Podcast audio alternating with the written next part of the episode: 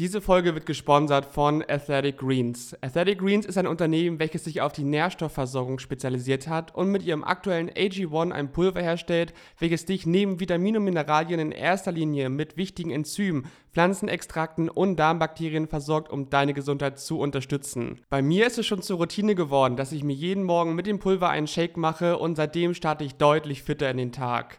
In dem Produkt stecken über 10 Jahre an Optimierung und das merkt man total. Sie sind so überzeugt von ihrem Produkt, dass sie sogar eine unkomplizierte 60-Tage-Geld-Zurück-Garantie anbieten. Das heißt, du kannst das Ganze über einen Monat testen und falls es für dich nicht funktionieren sollte, bekommst du dein Geld direkt zurück aufs Konto.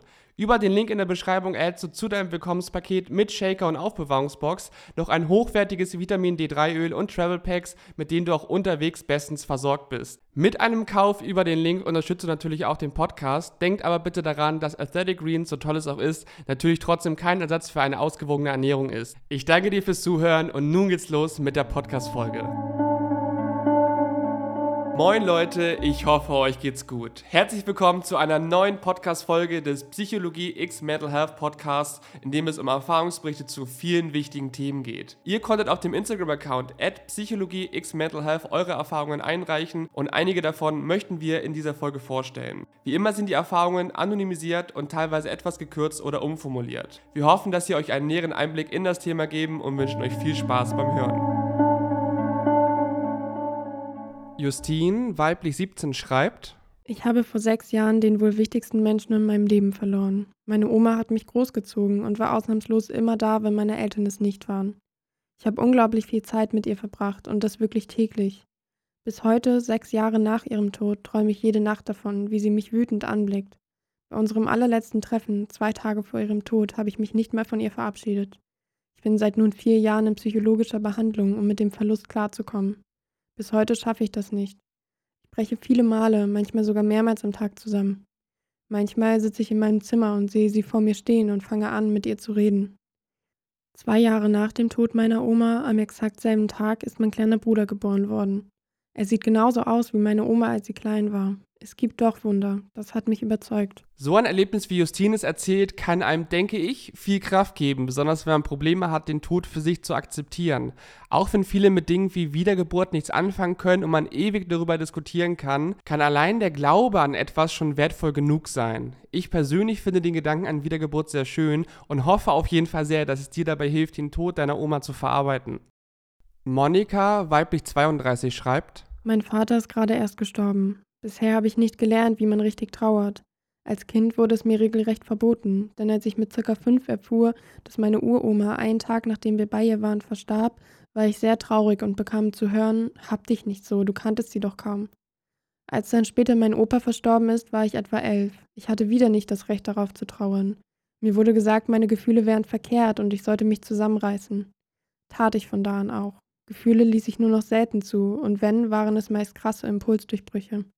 Trauer war kein Thema mehr. Als ich erwachsen war und auch in der Pflege lernte und arbeitete, war Tod und Sterben normal geworden. Selbst der Tod von meinen Großeltern war dann leider kein emotionaler Moment mehr. Im Gegenteil, ich tat es ab, habe auch bisher keinen Zugang dazu, da ich nie gelernt habe, damit angemessen umzugehen. Als ich von dem Tod meines Vaters erfuhr, habe ich quasi alles beiseite geschoben. Einfach weitergemacht, als wäre es ein normaler Tag gewesen. Würde meine Emotionen aber verdammt gerne irgendwie angemessen zulassen können. Die Erfahrung von Monika ist mit Sicherheit für viele enorm wichtig zu hören und ich befürchte, dass sich einige darin wiedererkennen. Doch ganz egal, welche Erwartungen irgendjemand an euch hat, wenn ihr euch danach fühlt, ist es immer, wirklich immer richtig und angemessen zu trauern. Ganz egal, ob eure Eltern, Großeltern, Freunde, Haustiere, Bekannte oder Filmstars gestorben sind, wenn Gefühle da sind, ist das okay. Und auch wenn keine Gefühle da sind, ist das auch okay. Die Art und Weise, wie du trauerst, geht einzig und allein dich etwas an. Perla, weiblich 23, schreibt: Als ich 17 war, musste ich schmerzlich den Verlust des für mich wichtigsten Menschen erleben, meinen Großvater. Meine Eltern haben mich zu jung bekommen, hatten auch keine Lust auf mich. Die Geschichte dazu wäre aber zu lang. Kurz gefasst, ich bin bei Oma und Opa aufgewachsen. Ich war auf einer einjährigen Berufsfachschule, als mein Opa einen Unfall hatte. 22 Tage Koma, dann ist er gestorben. Ich habe mich nicht ganz freiwillig und auch nicht direkt meinen Lehrern anvertraut. Meine Mitschüler hatten mich dazu gedrängt, weil ich so niedergeschlagen war. Die Lehrer haben mich zur Sozialpädagogin der Schule gebracht. Sie hat eingesehen, dass ich Ruhe zur Verarbeitung, aber auch professionelle Hilfe benötige. Ich hatte Abschlussprüfungen bevorstehen, also hat sie mir den Kontakt zur sozialpsychiatrischen Beratungsstelle in meiner Stadt gegeben. Das war für mich Gold wert. Ich war dann auch bei einem weiteren Verein für Kinder und Jugendliche, deren Eltern verstorben sind. Diese Beratungsstelle hat auch Ärzte, die mich wegen den bevorstehenden Prüfungen erstmal krankgeschrieben haben. Dank dieser Beratungsstelle bin ich in eine Tagesklinik gegangen. Natürlich hat es mir etwas gebracht, aber irgendwie nicht das Erhoffte. Ich musste selbst mit meinen Emotionen klarkommen. Ich war dann noch etwa sechs Monate stationär in einer Klinik wegen Depressionen und psychosomatischen Problemen.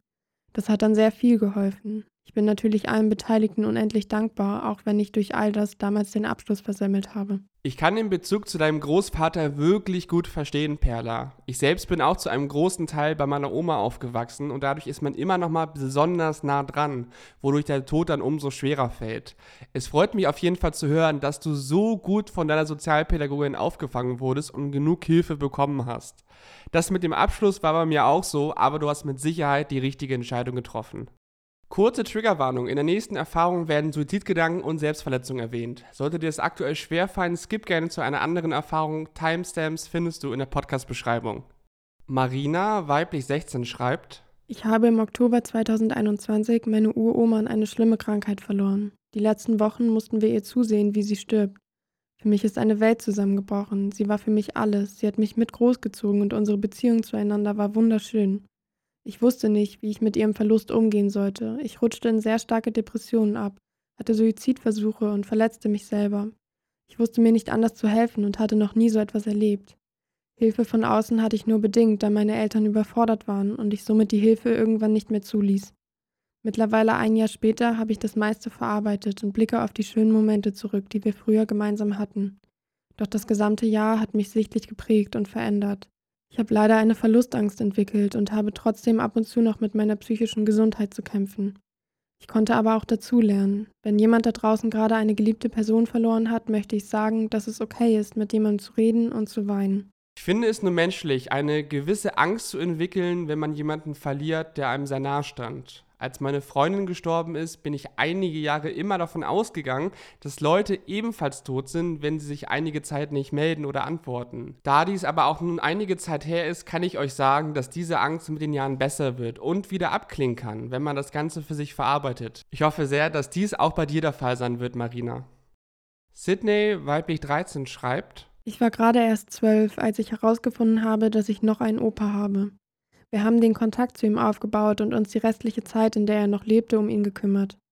Eines Tages ging es ihm so schlecht, dass wir den Rettungswagen rufen mussten. Als der Rettungswagen kam, mussten mein damals 17-jähriger Bruder und ich rausgehen.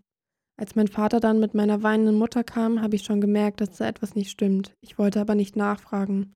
Mein Bruder fragte danach und mein Vater antwortete ihm, dass mein Opa verstorben sei. In mir brach eine Welt zusammen, als ich das hörte.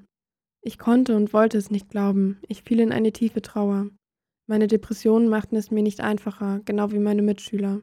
Einige Zeit später habe ich meine Trauer verarbeitet und konnte einigermaßen so, wie es meine Depressionen zuließen, fröhlich sein. Zwei Monate später bekam ich die Nachricht, dass meine Oma verstorben ist, und ich fiel wieder in eine Trauer, aus der ich bis vor drei Monaten noch nicht rauskam.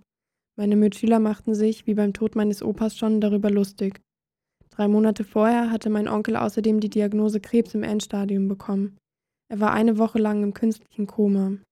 Die Ärzte entschieden nach einer Woche, meinen Onkel von den Geräten zu entfernen. Nicht einmal einen Tag später haben wir die Nachricht bekommen, dass er auch verstorben ist. Für meinen Vater und mich war das die schlimmste Nachricht. Aus dieser Trauer bin ich immer noch nicht draußen. Außerdem machen meine starken Depressionen das Mobbing meiner Mitschüler auch nicht besser. Falls ihr auch in sowas steckt, redet mit jemandem. Es gibt wirklich kaum etwas Mieseres und Ehrenloseres, als sich über einen Todesfall in der Familie oder allgemein lustig zu machen. Ich meine, wie kann man sich so krass nicht in die Lage versetzen können und einfach paar dämliche Sprüche drücken? Natürlich muss man auch hier wieder sagen, dass die Kids vermutlich auch ungefähr 13 sind und in dem Alter mobbt man Leute wegen allem. Aber selbst mit 13 sollte zumindest bei solchen Themen auch mal eine Grenze sein.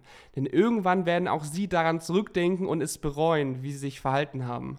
Kurze Triggerwarnung, in dieser Folge werden Suizide erwähnt. Falls es für dich aktuell schwierig ist, gib gerne zu einer anderen Erfahrung. Timestamps findest du in der Podcast-Beschreibung. Merle, weiblich 19, schreibt: Ich habe 2007 mit knapp viereinhalb Jahren meinen Opa verloren. Das war für mich wohl ziemlich hart, denn donnerstags war ich nach dem Kindergarten immer bei ihm.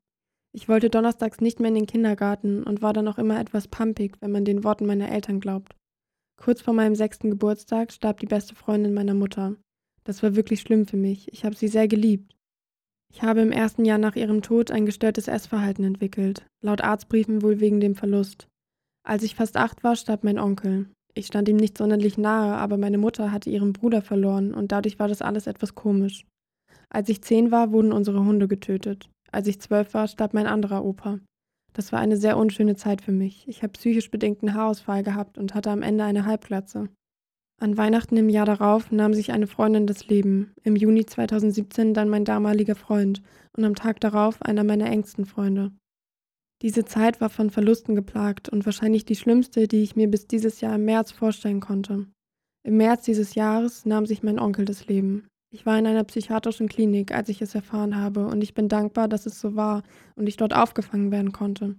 Mein Onkel war mein bester Freund, er hat mir die Welt bedeutet und sein Tod war der schmerzhafteste Verlust, an den ich mich erinnern kann.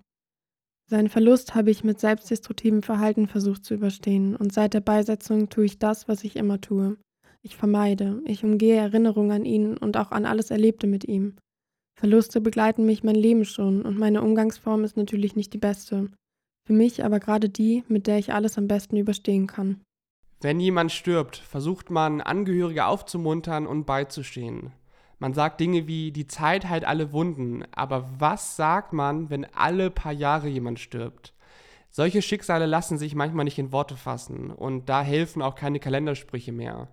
Sowas zu verarbeiten ist enorm hart und ich wünsche dir wirklich sehr, dass du gute Hilfe bekommst, Merle, und einen guten Weg findest, die ganze Trauer zu verarbeiten. So, Freunde, das waren eure Erfahrungen aus der Community. Vielen Dank an jeden, der etwas zu diesem Thema eingereicht hat. Wenn du bei zukünftigen Themen gerne selber eine Erfahrung teilen möchtest, dann schau doch gerne mal auf Insta vorbei. Dort pinnen wir immer einen Beitrag an mit Themen, zu denen wir aktuell Erfahrungen suchen. Wenn dir die Folge gefallen hat, freuen wir uns, wenn du diesen Podcast positiv bewertest und mit Freunden teilst, denen die Erfahrungen helfen könnten. Ansonsten habt einen schönen Tag, passt auf euch auf und bis zum nächsten Mal.